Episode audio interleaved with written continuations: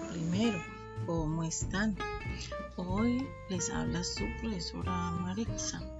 Quiero que hoy trabajemos lo que es la diversidad de las familias. Nosotros tenemos en nuestra primera página una serie de fotografías, pero hay una que es muy importante, que es la primera donde hay cuatro familias. Ustedes tienen su guía en la mano y vamos a ver cómo nos va. Vamos a escribir esas familias.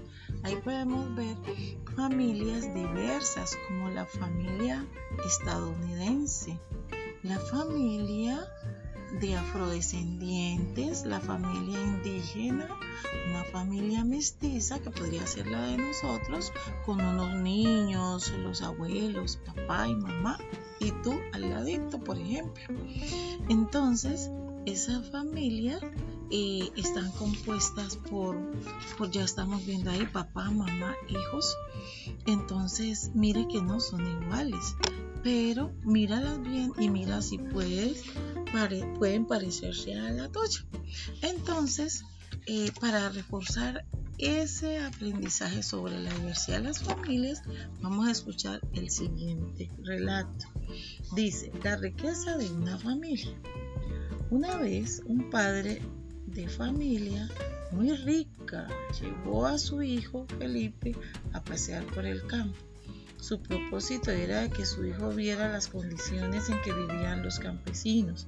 Pasaron un día y una noche completos en la casita de la familia humilde. Al concluir el viaje y de regreso a la casa en su automóvil, el padre le preguntó a Felipe, ¿qué te ha parecido el viaje? Muy bonito, papi. ¿Viste qué condiciones vienen estas personas? insistió el papá.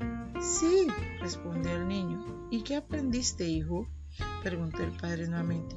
Vi, dijo el pequeño, que nosotros tenemos un perro y ellos tienen cuatro. Nosotros tenemos una piscina que llega hasta la mitad del jardín.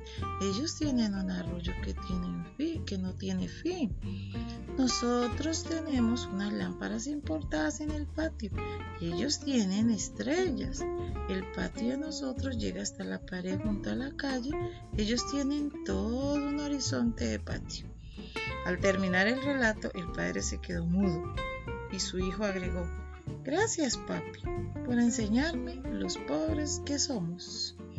Bueno, este es un relato atado a un texto anónimo que nos ayuda a comprender lo que es la diversidad de familias.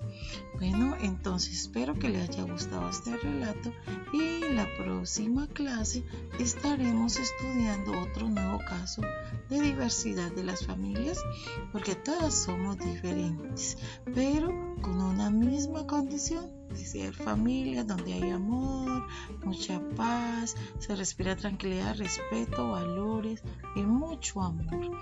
¿Verdad que sí? Entonces, me despido de ustedes por hoy.